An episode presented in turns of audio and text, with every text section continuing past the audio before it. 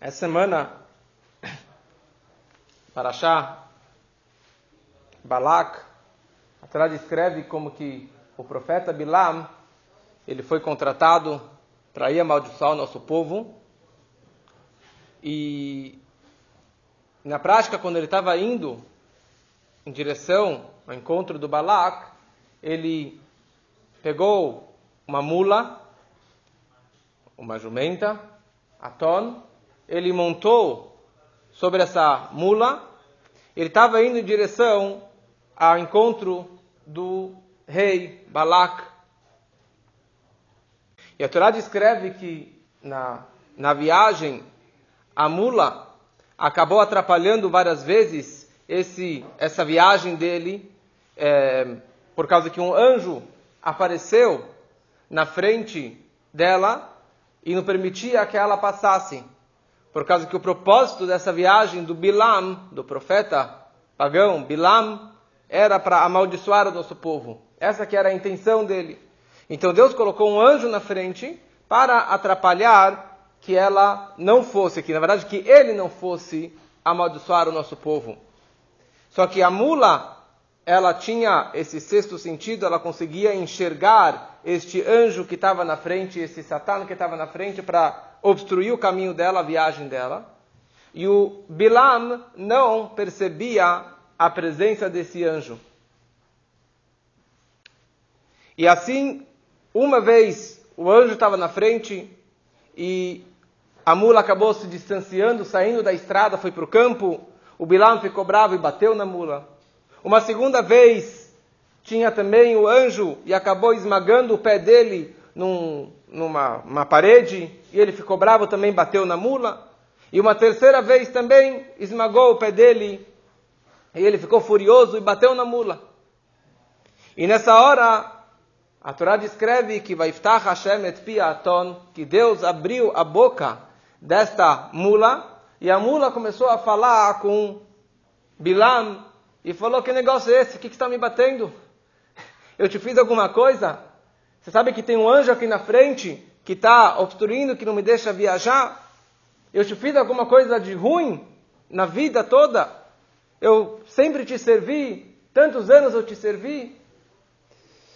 E o Bilam não sabia que tinha o um anjo, e daí começou a falar com a mula, e naquele momento Deus permitiu que o Bilam enxergasse o anjo, e daí ele pediu desculpa e ele falou: realmente eu vou fazer só aquilo que Deus me orientar, só aquilo, a profecia que Deus colocar na minha boca para falar sobre o povo de Israel. Mas é uma história, história muito interessante que aqui, primeira coisa, a mula está falando. E a Torá descreve que ele montou numa mula, e não é simplesmente que ele foi de qualquer forma, ele foi numa mula. E quando ele se encontrou com, com, com os príncipes, na verdade, os, os que vieram é, recebê-lo, que vieram trazer ele encontro do rei, eles falaram, que negócio é esse? Imagina uma pessoa tão famosa, o maior profeta das época, daquela época, o Bilam, você vai vir com um burrinho, com uma mula? Que vergonha! Falou, sabe, na verdade, eu deixei meus cavalos, eu perdi meus cavalos lá no Egito durante a, a, as pragas e eu agora só tenho essa mula. E daí a mula começa a falar mentira, seu mentiroso. Você sempre monta sobre mim, você sempre me usa. E ele falou, é, na verdade, daí a mula falou, você me usa de dia, você me usa de noite, de dia você usa para montar, Pra, de dia você me usa para montar sobre mim, de noite você usa para outras coisas que Bilam ele tinha realmente relações com, com a mula de noite. E a Torá descreve toda essa conversa dessa mula. O interessante é que essa mula, ela já é descrito sobre a boca da mula, sobre a fala dessa mula, no Porquê Avó, na ética dos pais. A gente fala no capítulo 5, no Mishnah 6, se eu não me engano, a Mishnah descreve que seis, que dez coisas foram criados no Gênesis, no sexto dia da criação, no finalzinho do sexto dia, no crepúsculo. Quer dizer, quando praticamente acabou esse o sexto dia do Gênesis, dez coisas foram criados.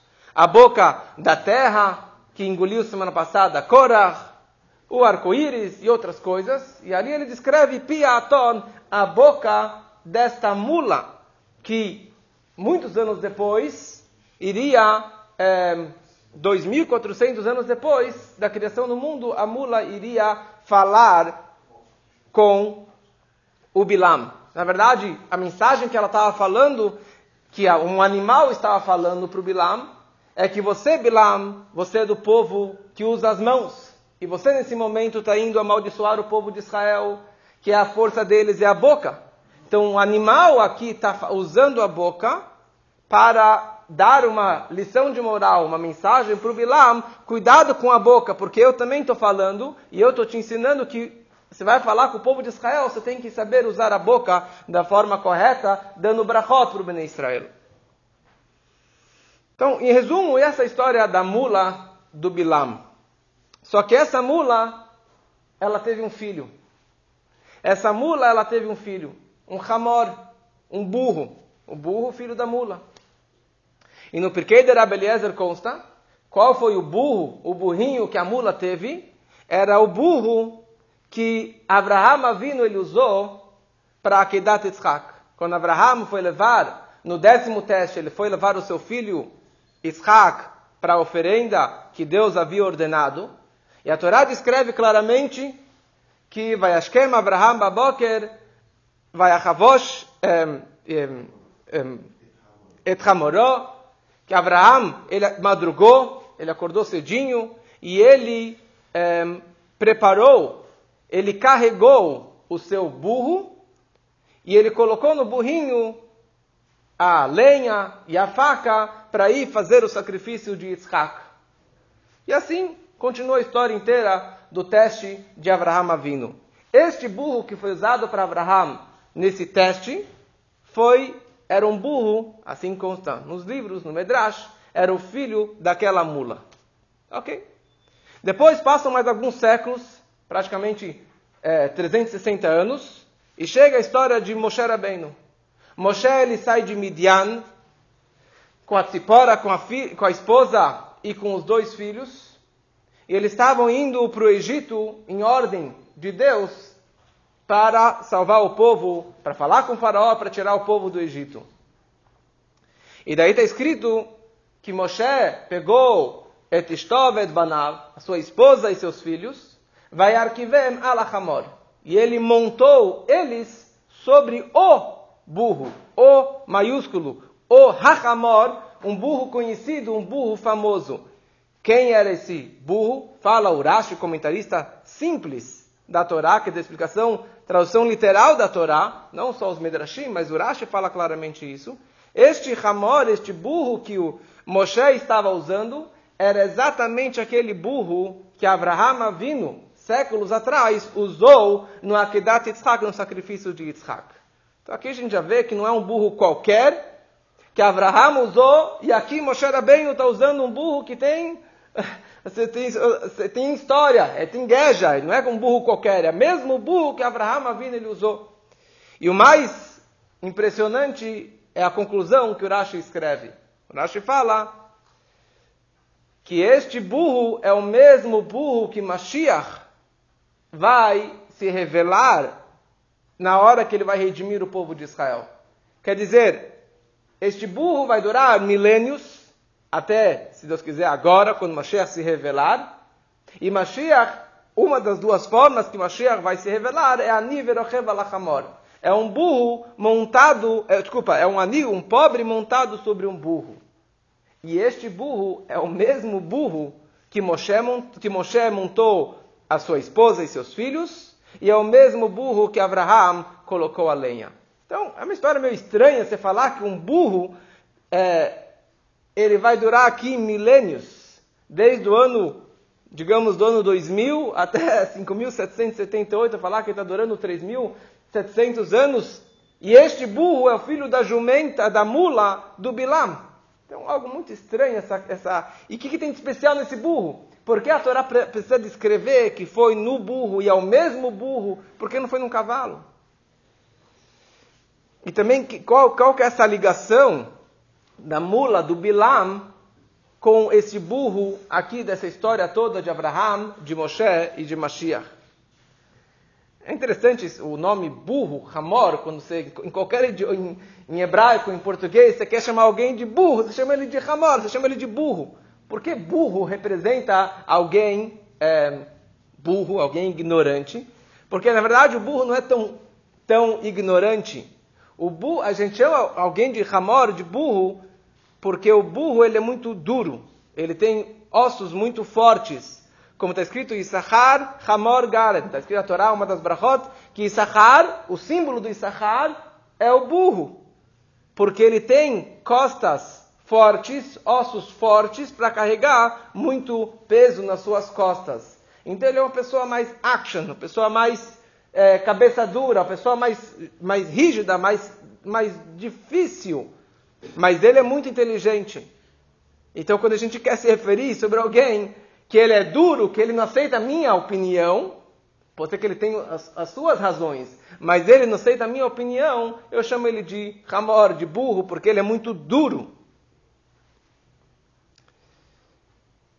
Tem muitas explicações sobre isso, mas é, tem um dos livros que consta que Abraham Avinu ele foi o primeiro que usou um burro como carregador. Até que Abraham Avinu veio, nunca ninguém usou um burro, um ramor, como um meio de carregamento. É meio também estranho dizer uma coisa dessa, pois era a forma que carregavam, era no, no burro, era no cavalo, mas mais no burrinho. É trazido no Keter Shem Tov, o Baal Shem Tov, ele traz, tem outros livros que também comentam isso, que a palavra Hamor, a palavra Hamor vem da palavra Homer. Hamor, burro, vem da palavra Homer. Homer significa material, físico, o materialismo. Homer. E quer dizer, o materialismo do mundo. E Baal ele traz isso sobre um versículo na numa outra porção na Parashá de Mishpatim, quando a Torá descreve que terech hamor sanachar rovetz tachad masaov echadalta meazov imo azov tazov imo. Quando você ver, quando você enxergar o burro do seu amigo, do seu inimigo, o seu inimigo tem um burro e ele está sobrecarregado, o burrinho, e você vai pensar e abandonar aquele burro, Fala a Torá, Azov, Tazov, você tem a mitzvah de ajudar o burro do seu inimigo para se reerguer, para não despencar, para ele não cair. E o Baal ele pega esse versículo e ele traduz numa mensagem para a vida, que terech amor sonacha, que terech amor, quando você enxergar o amor, o material, o mundo, o seu corpo, o físico, o mundo material, e você enxerga o mundo material, o seu corpo, como sonahá, como teu inimigo, como algo negativo, como algo que você não quer ajudar ele. E você vai pensar, você fala, Azov, eu vou abandonar o material, eu não vou cuidar da minha saúde, eu não vou cuidar do meu corpo, eu não vou comer bem, eu não vou fazer exercício, eu não vou cuidar da vida material do, das minhas posses. Existe essa hipótese, existe esse tipo de pensamento Fala a Torá, Azov, Tazov, você tem a obrigação de ajudá-lo e de levantar o seu burrinho e de trabalhar com o seu corpo físico. Então, na verdade, quando a gente fala Hamor, obviamente que não pode ser na, na, no sentido literal que um burro está durando milênios, mas a Torá está descrevendo que quando Abraham vindo é, na verdade, que a, a Torá está nos ensinando que existem três estágios, três épocas de como usar o burro, de como usar o corpo, o físico, o mundo material. Abraham Avinu, séculos antes da outorga da Torá no Monte Sinai, quando havia aquela separação entre o mundo físico e o mundo espiritual, entre o materialismo e o espiritual, e não havia nenhuma ligação nenhuma forma de você transformar e elevar o físico para algo mais elevado. Então, naquele momento, o judaísmo era só na teoria, era só na espiritualidade, na meditação, e não trabalhar com o corpo, com o material, com o físico. E por isso, Abraham, naquele momento, ele usou um burro para carregar os seus pertences. Carregar a lenha, carregar o facão, mas ninguém montou sobre o burro, porque ele, o homem, e o burro não tinha nenhum acesso, não tinha nenhuma ligação. Não tinha como trabalhar, por isso que ele só colocou a madeira e o facão. Passam séculos e chega Matan Torá, a outorga da Torá, que foi com Moshe Rabbeinu, e a novidade da outorga da Torá no Monte Sinai foi que os céus desceram para a terra e a terra subiu para os céus. O espiritual desceu e se conectou e se infiltrou no material. E o material também tem acesso e pode ser transformado e ser elevado. Que essa que foi a grande novidade do Monte Sinai. Então, Moshe Rabbeinu, quando ele estava indo em direção ao Egito, que na verdade era para chegar no Monte Sinai, ele já estava começando a trabalhar e cultivar o físico, o hamor, o homer, o materialismo, naquele momento ele já monta a esposa, a esposa é como seu próprio corpo, e os filhos é como seus pés, assim a camarada descreve que os filhos é os, os pés do pai, então ele colocou uma expansão no corpo dele sobre os burros, e dessa forma ele já começou a trabalhar com o burrinho, já começou a trabalhar com o corpo, com o material, com o materialismo do mundo. E por isso que ele já teve um acesso mais próximo ao burro. Mas esse trabalho que Moshe começou no Monte Sinai se iniciou de trabalhar com o mundano, vai terminar e vai realmente estar de uma forma repleta na era messiânica através de Mashiach. Que aí haverá a revelação de Deus na terra, todo ser humano vai enxergar Deus e a gente vai ver que o material, na verdade, não é uma contradição ao espiritual, mas pelo contrário, o mundo físico, a fonte dele, a luz dele é muito mais elevado do que, as, do que o mundo espiritual. Então, quando Mashiach chegar, Aniverochev al-Hamor, vai ser, ele vai chegar montado sobre o burro. Ele próprio, o próprio Mashiach, vai leit galot, ele vai se revelar no burrinho. Ele vai revelar o burro. Ele vai revelar que o material, na verdade, tem um potencial, tem uma luz muito maior do que o homem que está montado sobre ele. Essa que vai ser a grande novidade de Mashiach, que ele vai montar sobre o burro e não, é, não vai ser um desprezo, pelo contrário, isso vai ser o maior elogio, que ele vai revelar que todo material, todo esse mundo físico é algo muito elevado. Mas aqui nesse, no meio dessa história aparece Bilam. Bilam, um profeta pagão que queria acabar com o nosso povo, queria fazer as maiores maldições contra o nosso povo. Bilam, ele também madrugou que nem Abraham, ele próprio montou o seu jumento e ele foi lá e montou, ele próprio montou em cima da mula. Só que Bilam, ao invés de trabalhar com a mula, ao invés de trabalhar, de elevar o físico, o homer, o material, ele na verdade acabou se rebaixando abaixo do mundo físico. Ele acabou abraçando o materialismo, o gashmiut, o homer, de uma forma que ele mergulhou tanto, a tal ponto que ele ficou abaixo da própria mula. Ele usava a mula de dia e usava ela de uma outra forma de noite. Quer dizer, ele virou um mecabel, ele acabou recebendo energias negativas de um, de um animal, de um animal, de uma mula. Então, quer dizer, Bilam, ele, ao invés de, de transformar o mundo físico, de, de, de trazer energia para o mundo físico, ele acabou sendo influenciado deste mundo físico, desse, dessa mula dele.